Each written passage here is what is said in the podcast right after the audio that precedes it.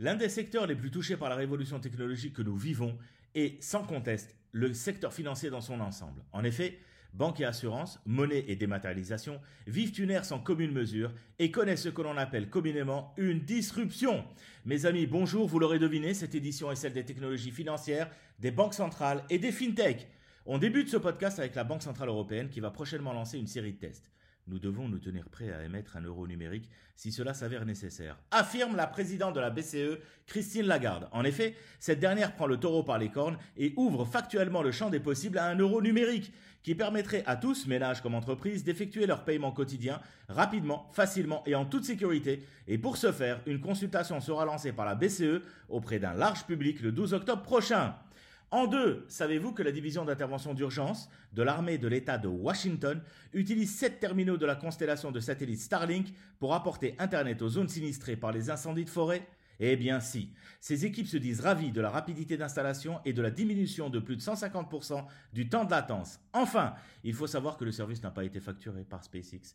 L'idée et que si nous les voulons à long terme, nous reviendrons à la table des négociations pour en discuter, a expliqué Richard Hall, qui est le responsable des télécommunications d'urgence de la division informatique du département militaire de l'État de Washington. Ce à quoi a répondu Elon Musk par un tweet Heureux que SpaceX ait pu aider, nous donnons la priorité aux intervenants d'urgence et aux endroits où il n'y a pas du tout de connexion Internet. Ce premier test semble donc plutôt positif, puisque SpaceX a également signé un contrat de 3 ans avec l'armée de terre des États-Unis. C'est ce qui s'appelle faire du bon et du beau business. 3. Covid-19. Les nouveaux milliardaires de la fintech, c'est le titre de la prestigieuse revue Forbes que je vous invite à lire. En effet, Shime, Robinhood, Klarna, la fintech a le vent en poupe. En effet, les consommateurs confinés chez eux et l'épargne forcée des ménages ont représenté une véritable aubaine pour les banques numériques, les banques en ligne qui n'ont jamais connu une telle progression en termes d'adhésion et de mouvement sur leur plateforme. Mais quel est l'âge de cette nouvelle génération, de ces nouveaux PDG de ces nouveaux CEO, de ces nouvelles fortunes qui ont explosé à l'aune de la crise sanitaire. 4. Dans un communiqué publié le 9 septembre dernier, Mastercard a annoncé la création d'un environnement de test virtuel destiné aux banques centrales pour qu'elles puissent évaluer les cas d'utilisation de ce qu'on appelle les CBDC. Central Bank Digital Currency. Cette plateforme permet notamment de simuler l'émission, la distribution et l'échange de monnaie numérique entre les banques centrales, les fournisseurs de services, financiers bien sûr, et les consommateurs finaux. Autrement dit, Mastercard veut être dans les premiers de cordée sur le traitement futur des opérations en crypto-monnaie, et je leur donne raison. 5. Asimo, la plateforme de transfert de fonds londonienne, a annoncé avoir reçu un important financement évalué à 15 millions de dollars de la société Rakuten, l'un des géants de l'e-commerce et anciennement connu sous le nom de Price Minister. Or, Rakuten est le propriétaire d'une autre application majeure de messagerie, Viber. Donc nous pouvons logiquement penser que les transferts de fonds seront désormais possibles à travers ce canal, qui, je le rappelle, est l'une des principales plateformes de communication en Algérie. En sixième position, connaissez-vous Dorothy Tembo?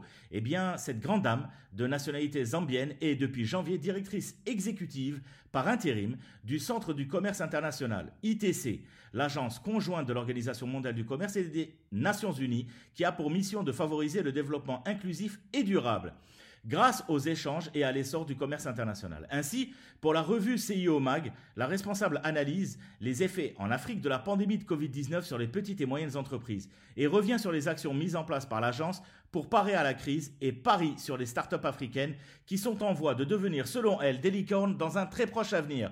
Et en particulier, écoutez bien, dans l'e-commerce, l'éducation et surtout dans les solutions de paiement digital. L'avenir est à nous, mes amis, l'avenir est à nous. Et pour terminer, dans un mois, maintenant se tiendra l'élection présidentielle américaine qui revêt une importance considérable cette année dans un contexte économique et politique très tendu. En matière technologique, ce qui nous intéresse, les grands dossiers ne manquent pas et les deux candidats à la Maison Blanche proposent des approches différentes pour résoudre les enjeux du moment. Comment réguler les grandes entreprises du secteur qui seraient devenues bien trop puissantes? On parle là des GAFAM par exemple. Quelle régulation pour les réseaux sociaux qui sont de plus en plus critiqués Ou encore quel comportement adopter avec la Chine, ce géant, ce dragon de l'Asie? Toutes ces questions majeures pour l'avenir de l'écosystème numérique mondial sont traitées dans l'article For Your Eyes Only. Ce petit point de presse de l'actualité numérique est désormais terminé et on se donne rendez-vous la semaine prochaine, le même jour et pas à la même heure. Prenez soin de vous, merci